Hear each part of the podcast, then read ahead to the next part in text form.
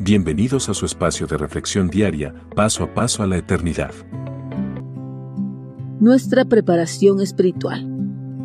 Cuando anhelamos tener una preparación académica, lo primero que hacemos es buscar una institución educativa que sea reconocida por preparar a los mejores profesionales en las diferentes carreras existentes. Esta búsqueda la hacemos porque queremos tener la mejor instrucción académica para nuestra formación como futuros profesionales de élite y de vanguardia.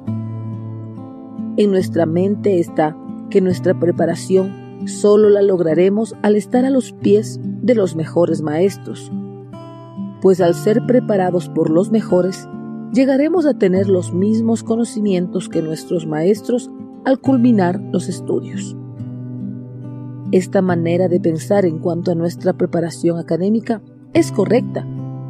Por eso Jesucristo les dio a conocer esta realidad a sus discípulos en una de sus enseñanzas. Ningún discípulo es más que su maestro.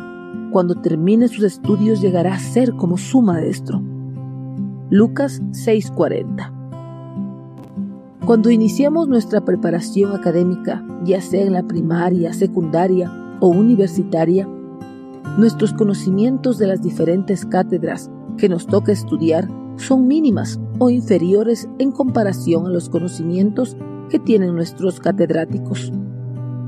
Pero al finalizar nuestros estudios de manera exitosa, podemos tener la certeza de que alcanzaremos los mismos conocimientos que tienen nuestros maestros. Si nuestros catedráticos no están adecuadamente preparados en la cátedra que nos imparten, nosotros tampoco estaremos adecuadamente preparados. Porque un maestro no puede enseñarnos más allá de sus conocimientos adquiridos. Y esta enseñanza es la que Jesucristo nos da. Por eso, si queremos ser los mejores profesionales, debemos estudiar con los mejores. Esta enseñanza de Jesucristo no solo la debemos aplicar en nuestra formación secular, sino también en nuestra formación espiritual. Si queremos conocer a fondo las sagradas escrituras, debemos buscar maestros que de verdad estén consagrados a la enseñanza bíblica y que lo hagan con temor y temblor.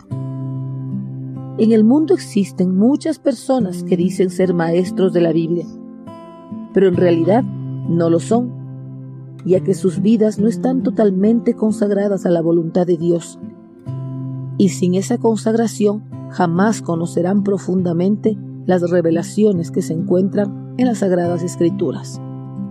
Por eso siempre será importante que para nuestra formación espiritual y nuestro discipulado en los caminos del Señor, busquemos pastores y maestros de la Biblia completamente consagrados al Señor y que tengan un adecuado testimonio entre los creyentes, pues de ellos serán los únicos que nos podrán ayudar a crecer en nuestra vida espiritual y en el conocimiento de la voluntad de Dios para nuestras vidas.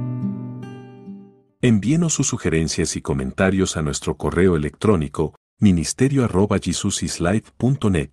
Este programa es una producción de Jesus